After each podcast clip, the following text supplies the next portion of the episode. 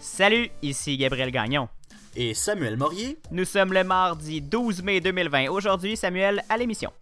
Des études suggèrent que les enfants non seulement contractent moins la COVID-19, mais la transmettraient moins également.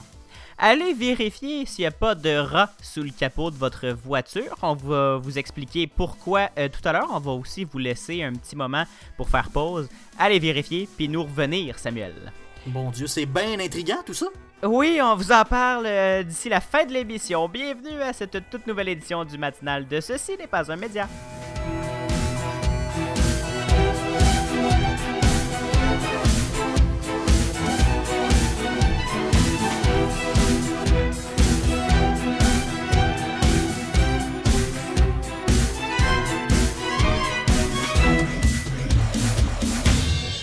Mardi, Samuel, très content de ce retour à la quotidienne et de te parler à tous les jours.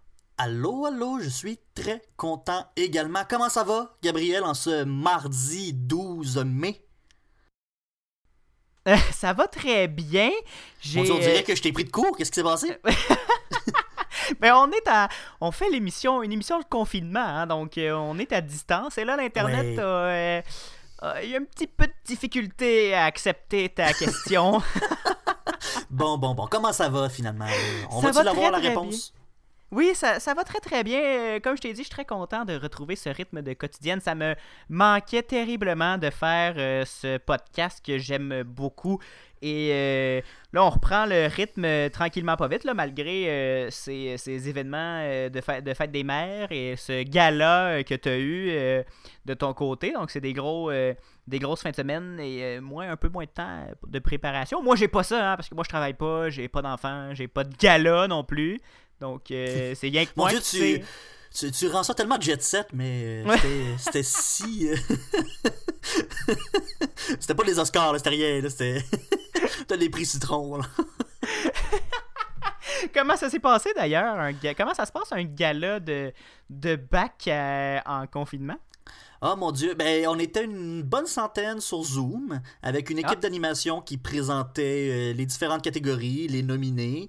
Puis euh, quand on remportait un prix, on devait s'adresser à la nation et euh, prendre la parole sur Zoom et parler à tout le monde et, et remercier. Il y a eu quelques petits bugs techniques. J'ai essayé de me mettre un petit fond d'écran, euh, un fond, euh, un arrière-plan plutôt, puis finalement ça s'est euh, retourné contre moi. Et je suis, je suis devenu le fond d'écran. Euh, ouais, ça a été un peu particulier, mais euh, non, ça arrive, toute, on euh, dirait que Zoom, il nous prend pour l'écran vert. Ça arrive des fois. Ouais, ben c'est ça. Mais sinon, c'est une expérience assez concluante. C'est, euh, c'était un autre monde. On en, parle, on en parlait hier euh, qu'on peut qu'on se rend compte euh, avec cette pandémie qu'on peut presque tout on se rend compte qu'on peut presque tout faire à distance finalement Euh, même un gala Samuel Oui, on- effectivement. on peut faire ça sur Zoom. c'est moins euh, moins chaleureux là, on s'entend mais ça se fait Ben, écoute, il y a pire que ça. C'est mieux que rien avoir du tout, quand même. Hein? Oui, c'est ça. Le temps qu'on peut euh, avoir du plaisir euh, entre amis et euh, finir ce bac comme il faut, ben, hein, on est heureux. Puis d'ailleurs, y avait-tu. moi, j'ai des sou... ben, en fait, non, j'allais dire que j'ai des souvenirs de ces soirées-là, de galas et de balles. Et finalement, non, j'en ai pas tant que ça, des souvenirs, parce que. Université oblige, je vais épargner les détails. Toi, comment ça s'est passé ce niveau-là? C'est-tu Ça s'est très bien passé.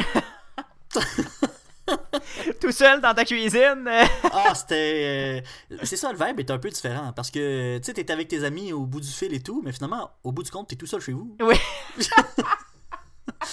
Comme dirait François Pérusse, on va, tous, on va tous mourir. euh, on va tous finir morts séchés dans le caniveau avec des factures. Puis dans le fond, Exactement. en confinement, on est tous seuls en bobette dans notre cuisine. hein. C'est à peu près ça. Ça Ouais. un peu à ça. J'ai pas compté le nombre de bobettes, le nombre de personnes en bobette pendant le gala, mais j'aurais dû, j'aurais dû. À la main levée qui est en bobette ce- en ce moment.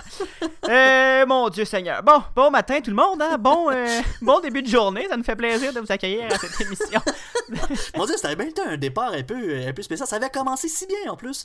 Je m'intéressais à, à ta vie, à comment ça allait, puis finalement, on parle de, de bobettes en cuisine. Non. C'est ça, m'a la été beauté. formé. C'est ça la beauté de notre relation, Samuel. Samuel, on va parler d'un sujet plus sérieux. Hein? On peut pas passer à côté. Euh, je te laisse deviner de quel type de sujet c'est. Euh, Est-ce qu'on parle de la plus grande game de Battleship au monde? Ah non, la plus grande game de parchésie sur la Terre, Samuel. Ah, c'est ça l'affaire. J'étais proche. Euh, c'est une parchésie à distance parce qu'on est en confinement. Mais euh, non, Samuel, on va parler d'enfants et de coronavirus. Euh, évidemment, on parle de Mhm. COVID-19.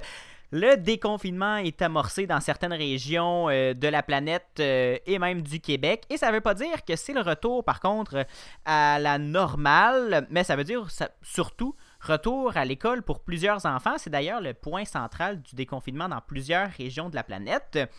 C'est pas un retour obligatoire au Québec, par contre, les parents qui souhaitent garder leurs enfants à la maison le peuvent.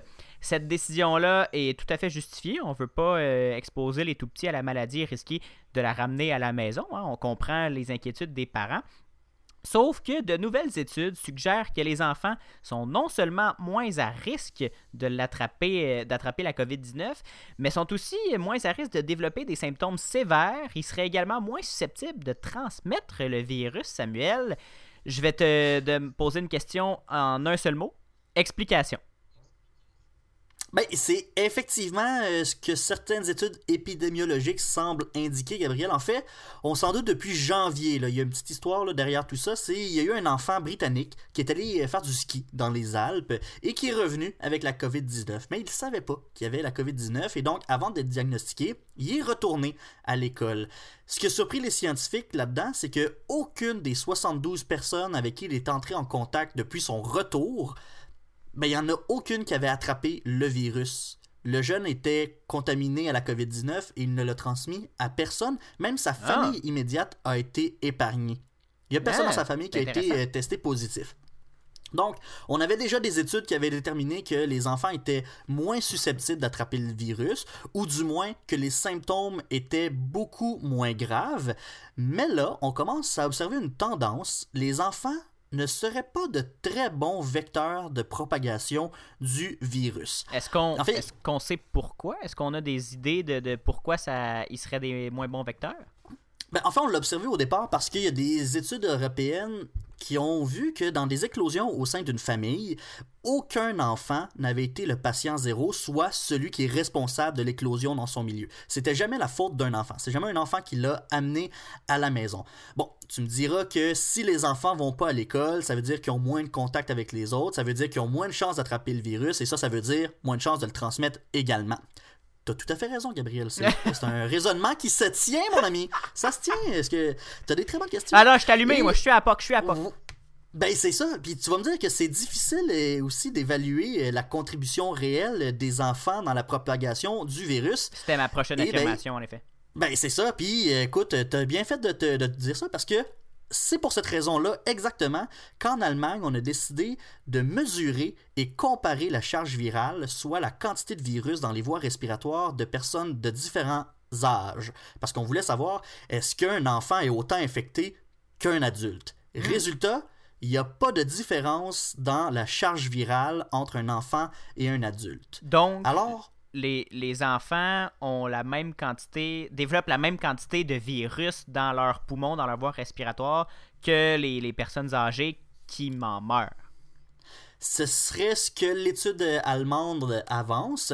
Alors, pourquoi les enfants semblent moins transmettre euh, le virus que tu me demanderas, euh, Gabriel? Oui. T'as encore une fois une excellente question. Pourrais, t'en as-tu Je t'ai d'autres allumé un matin, hein? Je t'ai allumé un Ouais, matin. ouais, t'en as- t'en as-tu d'autres? Tu pourrais m'en poser plein comme ça, puis on va voir si je vais y répondre. Euh, en fait, la réponse est simple, Gabriel, ce serait les symptômes. Les enfants ont souvent moins de symptômes que les adultes. Et là, je rappelle, les symptômes principaux, c'est de la fièvre, une sensation de fatigue, une toux sèche. On peut aussi avoir, euh, dans des euh, symptômes plus occasionnels, de la congestion nasale, un écoulement nasal et des maux de gorge. Donc, si on a moins de toux, moins d'écoulements nasaux, ben, il y a moins de gouttelettes dans l'air et donc moins de transmission parce que la COVID-19 se transmet à l'aide de, de gouttelettes. Et donc, même si les enfants et les adultes ont la même charge virale, donc la même quantité de virus dans euh, leur voie respiratoire, ils n'ont pas le même potentiel euh, d'infection. Euh, parce que vu qu'on a moins de symptômes, ben, on a moins, moins de chances de l'étendre partout. Mhm. hein, euh, On tousse moins, on l'envoie moins dans l'air. Exactement. Il y a une autre explication qui a été aussi avancée par des chercheurs chinois. Les enfants ont moins de récepteurs cellulaires ACE2 et ils seraient moins Euh, en fait, il serait également moins bon pour transporter le virus. Ça, l'ACE2, Gabriel, c'est euh, le petit truc là, qui permet au virus de pénétrer dans la cellule et de se reproduire. C'est la, la- le trouble le- le- du corps humain là, le- le- que le, le virus a trouvé. là. C'est le hack du virus. C'est ça. Et donc, si les enfants en ont moins et que cette espèce d'affinité-là de l'ACE2 à, à accueillir le coronavirus, euh, vu qu'elle est moindre, ben, le virus a, de- a plus de difficultés à infecter de nouvelles cellules chez euh, l'enfant. Mais pour l'instant, c'est encore juste au stade d'hypothèse là, chez euh, les chercheurs chinois.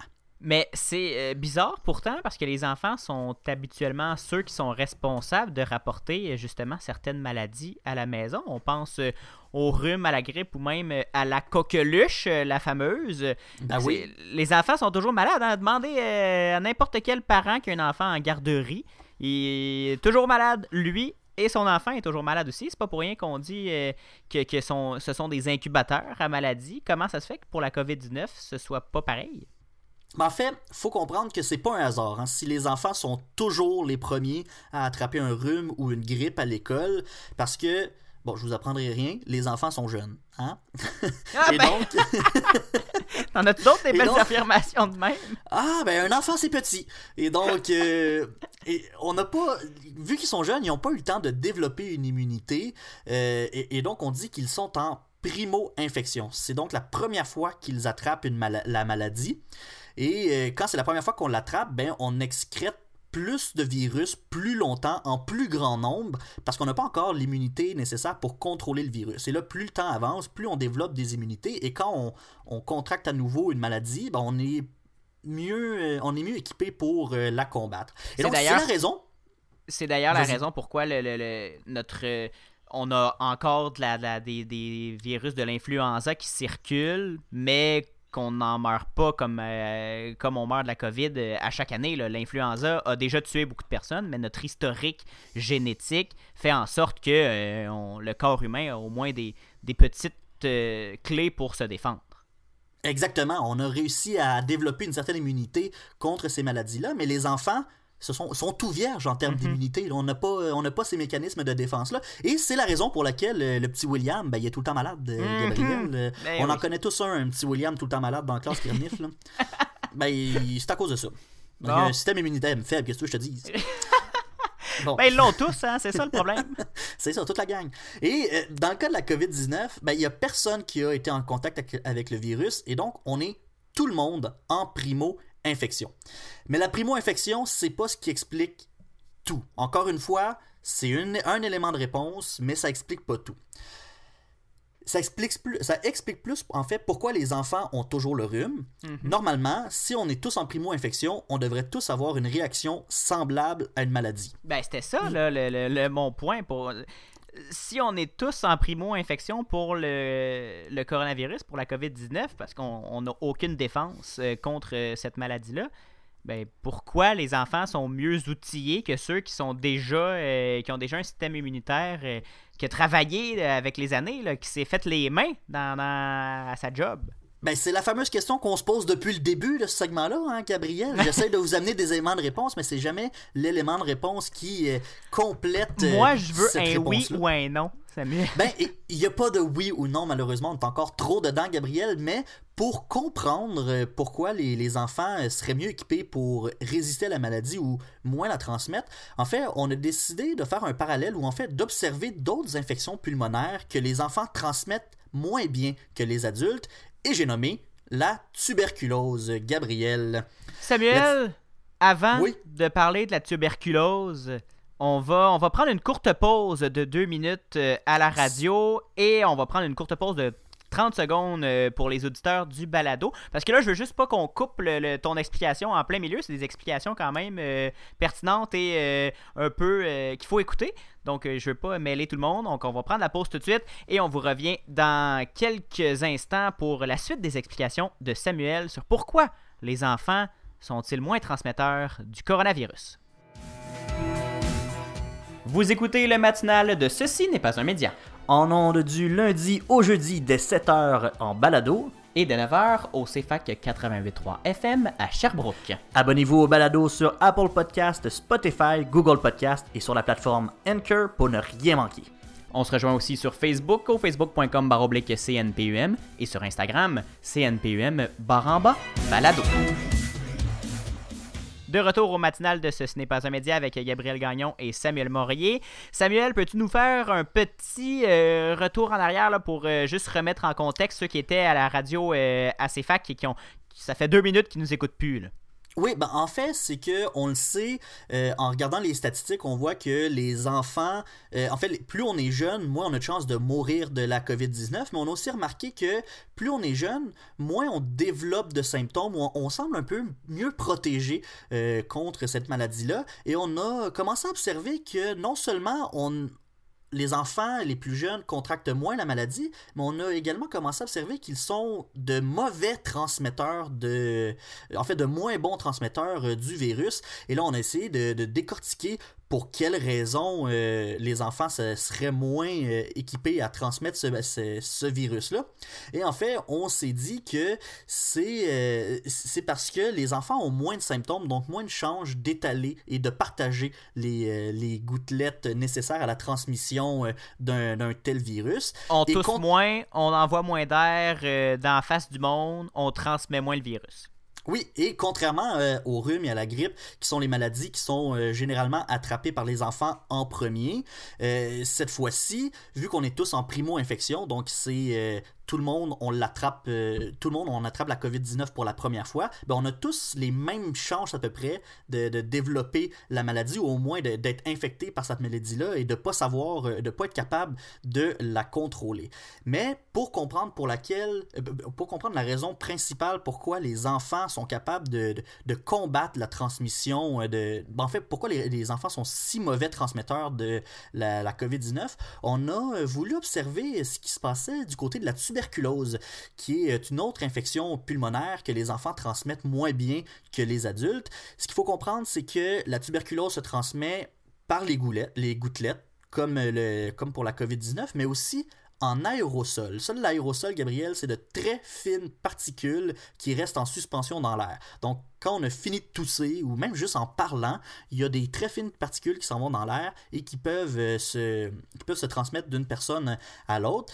Et il y aurait deux raisons pour expliquer euh, que les enfants transmettent moins bien la tuberculose. De un, les enfants sont moins capables de générer des aérosols. Hmm. Et de deux, la localisation de l'infection dans les poumons n'est pas la même chez l'enfant que chez l'adulte. Ah Et ben? donc, si- si vous nous écoutiez avant la pause, je vous disais que euh, la charge virale était la même chez les enfants que chez les adultes. Ça veut dire qu'on avait la même quantité de virus chez un enfant que chez un adulte, mais si on n'est pas à la même, si l'infection n'est pas localisée à la même endroit dans le, corps humain, ben probablement que ça a un incidence sur le, le degré de transmission qu'on peut avoir. Donc de là, on peut se poser plein de questions, Gabriel. Y aurait-il pour la COVID-19 une localisation différente de l'infection entre les adultes et les enfants qui jouerait un rôle dans la transmission? Est-ce que les tests visant à mesurer la charge virale se font uniquement sur les sécrétions nasopharyngées, euh, tout ce qui est euh, nez, gorge, euh, etc. Mhm. Et est-ce que ces tests-là ne nous indiquent pas la charge présente dans les poumons? La COVID-19 serait-elle plus transmissible quand la charge virale est abondante dans les voies respiratoires inférieures que dans les voies respiratoires supérieures?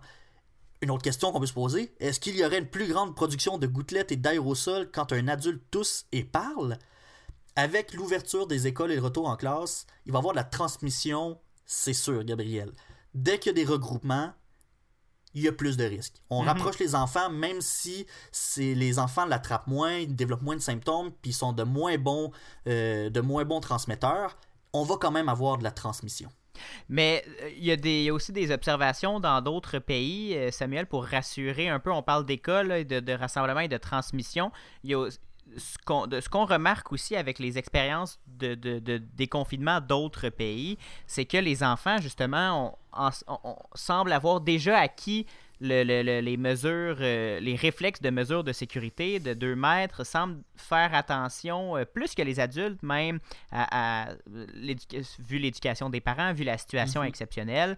Donc, euh, ceci pourrait aussi expliquer cela, que les enfants ont, un cerveau de un plus malléable, ils, assimilent beaucoup mieux l'information. Donc, peut-être que ça aussi, ça joue à- sur la transmission euh, communautaire des enfants qui voient leurs parents s'éloigner de tout le monde. Ils se disent, ben, je peux pas non plus euh, m'approcher euh, de Jérémy ou de William qui est tout le temps malade. Ben effectivement, c'est sûr que pour l'instant on est encore un peu trop près euh, de, la, de la situation pour être capable de faire des résultats concluants et tirer vraiment une, réponse de tout ça. Les questions que je vous ai énumérées, ce sont des questions ouvertes auxquelles on n'a pas encore les réponses. On est en train de se pencher là- là-dessus, mais si on se fie à des maladies comme la tuberculose, ben peut-être que ce serait le même genre de raison qui expliquerait pourquoi les enfants transmettent moins bien euh, la COVID-19. Est-ce que c'est parce que euh, c'est c'est dans la la construction de la cellule même? Est-ce qu'on a des les ACE2 que je vous parlais? Est-ce que c'est ça la réponse? Pour l'instant, on ne le sait pas. Ce ne sont que des hypothèses. On est en train d'étudier la raison. Mais avec ce qu'on observe, là, on- je vous parlais de la réouverture des écoles, il va y avoir de la transmission, c'est sûr, mais euh, ça serait probablement la meilleure chose, à en la, meilleure place où commencer un déconfinement, les écoles, parce que vu que les enfants sont plus résistants et de moins bons vecteurs de transmission, c'est peut-être l'endroit la plus sécuritaire à ouvrir avant de, de décider d'ouvrir un centre-ville, par exemple, ou les salles de spectacle, les cinémas, etc.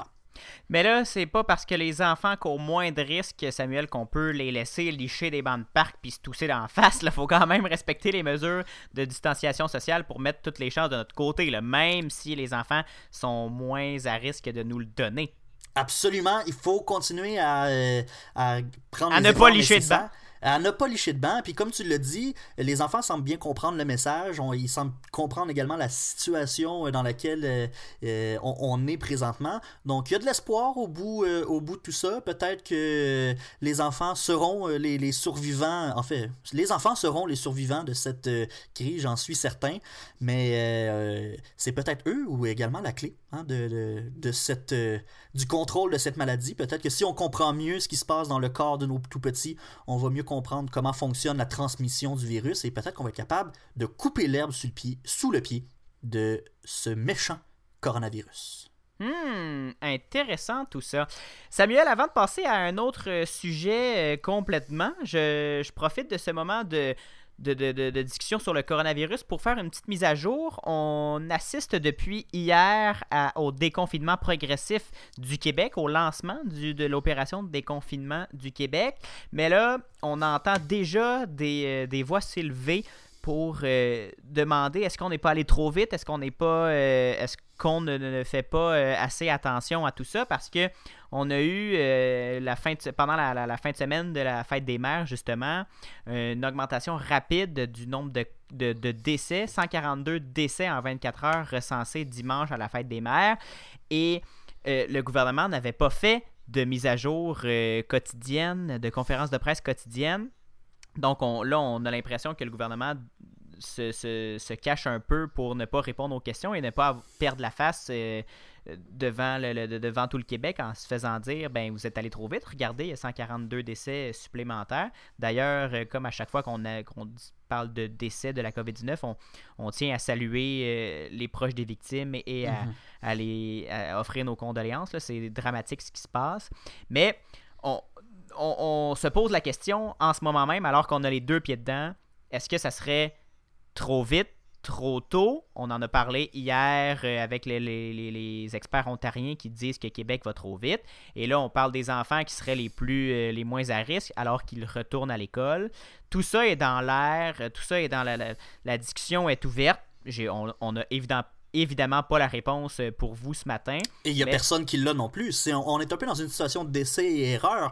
C'est pas, je pense pas que c'est un monde idéal. Il y a personne qui veut euh, dans nos, dans les gouvernements, les dirigeants, il y a personne qui veut faire, on va essayer ça, puis si ça fonctionne pas, oh too bad. C'est pas l'approche qu'on, qu'on Mhm. veut, mais c'est un peu l'approche qu'on n'a pas le choix de prendre parce que c'est de l'inconnu. On ne sait pas ce qui, ce qui va arriver. Donc on prend un risque, puis on va voir ce que ça donne. Exactement. Comme on le, répète depuis le début de cette pandémie, on navigue à vue dans tout ça. Justement, Samuel, on change de sujet. On va parler de navigation à vue, mais euh, de, différents types. Euh, Prends-tu ta voiture euh, de ces temps-ci, Samuel? Pas beaucoup. Je l'ai pris pour aller porter du matériel euh, quand j'ai terminé mon stage. Je suis allé redonner l'ordinateur qu'on m'avait prêté, mais sinon, euh, je suis assez sage, je reste chez moi. Ben, comme euh, plusieurs, hein, on a parlé au début de l'émission, là, On va vous donner un petit moment euh, pour euh, aller réfléchir à tout ça dans quelques secondes. Mais euh, chez nous, on est dans la même situation. Là. Ça doit faire deux semaines que la voiture de ma copine a pas roulé. Hein. C'est pas, euh, bon, on le sait, faire, ne pas faire rouler des voitures. euh, mais on n'a pas besoin de rouler depuis qu'on est obligé de rester chez nous, hein, Samuel? Mhm. On- c'est la, la chose la plus sécuritaire à faire. D'ailleurs, ce segment-là n'est pas pour vous inciter à aller faire euh, rouler votre char. Parce que, un, ça pollue pour rien. Puis deux, le gouvernement vous demande encore de rester chez vous. Puis de respecter le- le- le- le- le- le- les limitations de déplacement. Mais là, pourquoi tu parles de char? T'as-tu vu mon char, pis y a un problème? Qu'est-ce qu'elle a, ma voiture? Elle- T'as-tu euh, t'as-tu quelque peut-être chose à me infest- dire? elle est peut-être infestée de rats, c'est ça, je veux te dire, Samuel, c'est ça qui se passe. Ah, ok. Bon, ok. là, c'est le moment. Faites une pause. Allez mettre des écouteurs. On va vous attendre ici avec les explications pendant que euh, vous allez avoir des écouteurs dans les oreilles. Puis vous allez pouvoir vous déplacer. Bon, vous avez des écouteurs. Vous êtes prêts à bouger, à vous déplacer, à aller vérifier.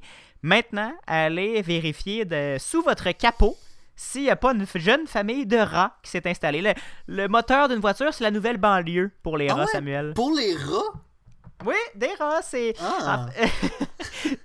On rigole, on rigole, mais c'est un article sérieux du New York Times, Samuel, qui raconte euh, quelques anecdotes euh, de gens qui ont eu euh, justement ce genre de problème avec leur bolide et qui se sont retrouvés avec euh, ces rongeurs-là dans leur bagnole. Petite histoire, c'est Kelsey Snell, une correspondante à Washington pour la radio NPR, qui allait faire des courses avec son mari.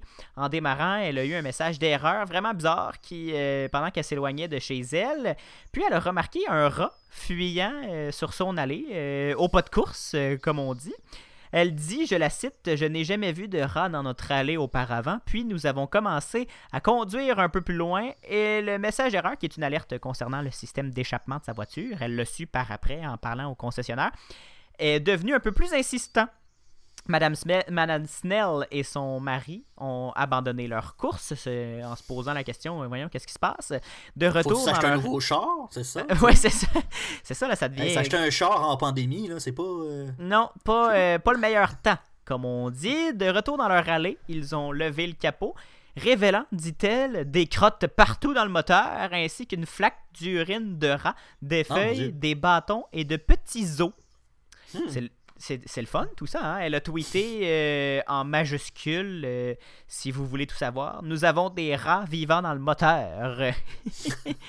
C'est un avertissement sur l'incident qui a maintenant fait le tour des États-Unis, maintenant du monde.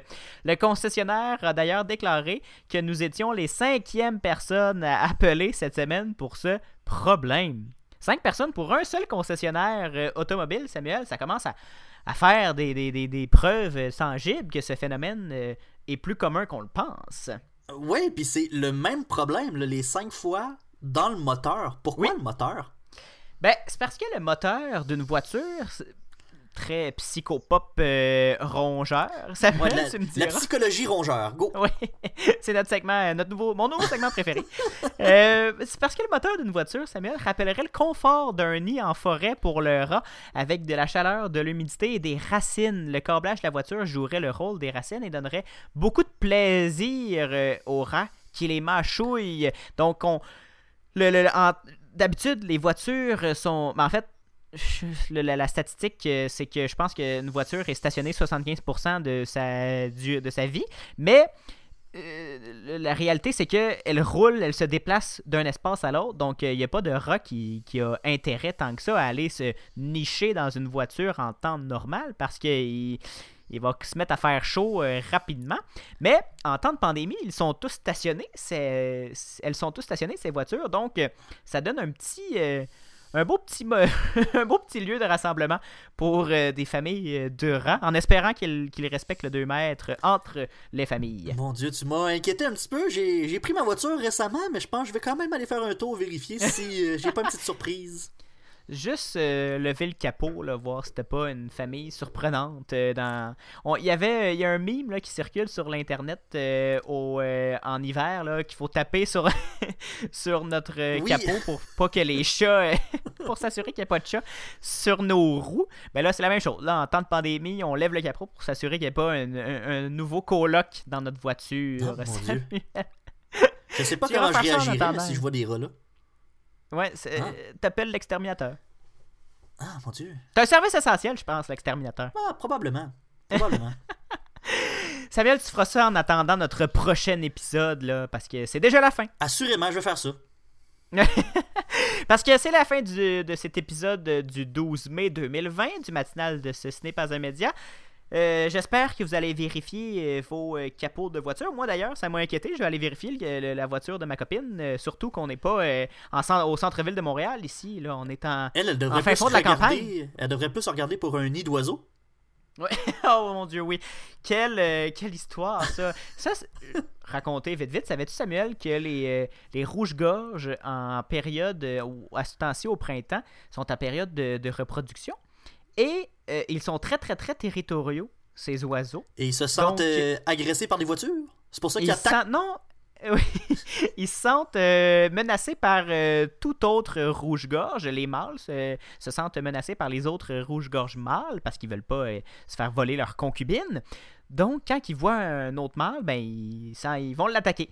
Et là, pour les. C'est un peu épais, hein, un rouge-gorge, sans, sans vouloir insulter aucun rouge-gorge. Bon, là, on va avoir les groupes de défense des rouges-gorges qui vont nous attaquer en justice, Gabriel. Mais tout ça pour dire que le, le- le rouge-gorge voit son, son propre reflet dans une, dans une vitre de voiture ou de maison et va penser que c'est un autre mâle et va l'attaquer. Donc, euh, c'était ça qui est arrivé euh, pour chez nous. Il y a un rouge-gorge qui attaquait la voiture euh, sans arrêt. ça- il, a pris pendant, il a pris ça à cœur pendant deux, trois jours là, à se percher sur le, sur le miroir puis à attaquer euh, son reflet. C'était assez divertissant, je te Hey, dirais. finalement, Mais cette émission-là, euh, aussi. cette émission-là a pris une tournure chronique animalière pas mal, je te dirais. hein. On est diversifié, c'est notre nouvelle saison qui commence. On approfondit un sujet, on, puis on l'approfondit euh, jusqu'au fond, mon Léon. La semaine prochaine, les chevaux. Les chevaux en temps de pandémie, qu'est-ce qui se passe avec ça? Hey Gabriel, merci beaucoup. Hein, et là, on va se donner rendez-vous euh, demain, mercredi, dès 7h en balado, 9h à la radio à Sherbrooke, au CFAC 88.3. Bien sûr, euh, si vous voulez entendre ou réentendre euh, ces discussions de rongeurs, visitez le ce n'est pas un média.com. Écrivez-nous hein, pour nous parler, pour, pour nous donner vos impressions hein, sur, euh, sur ce qui se passe dans ce monde-là et dans cet épisode-là. hein. On, veut, on veut vous lire sur la page Facebook de ce n'est pas un média, sur Facebook, euh, sur euh, Twitter et Instagram, CNPUM baramba balado. Samuel, mon Dieu que ça m'a fait rire cette- ce moment de radio-là. On, se on reprend ça demain, mercredi. Là. Ben, je pense qu'on tient quelque chose. On va, va- on va vous parler d'animaux un petit peu plus souvent. J'aimerais ça. J'aimerais ça. Non, non, mais sans blague, là, le- le- depuis quelques jours, vous avez remarqué qu'on qu'on a moins de sujets à l'émission et c'est exactement ce dont euh, on veut. euh, c'est la trajectoire de l'émission et on veut aussi justement se donner du temps pour avoir plus de plaisir euh, entre nous et non, ne pas qu'être euh, des manchettes l'une à la suite de l'autre, mais aussi être Gabriel et Samuel qui discutent en s'amusant et c'est ce qu'on fait. On parle de rouge-gorge et de rats. On- Samuel, on s'en reparle demain. Absolument, salut.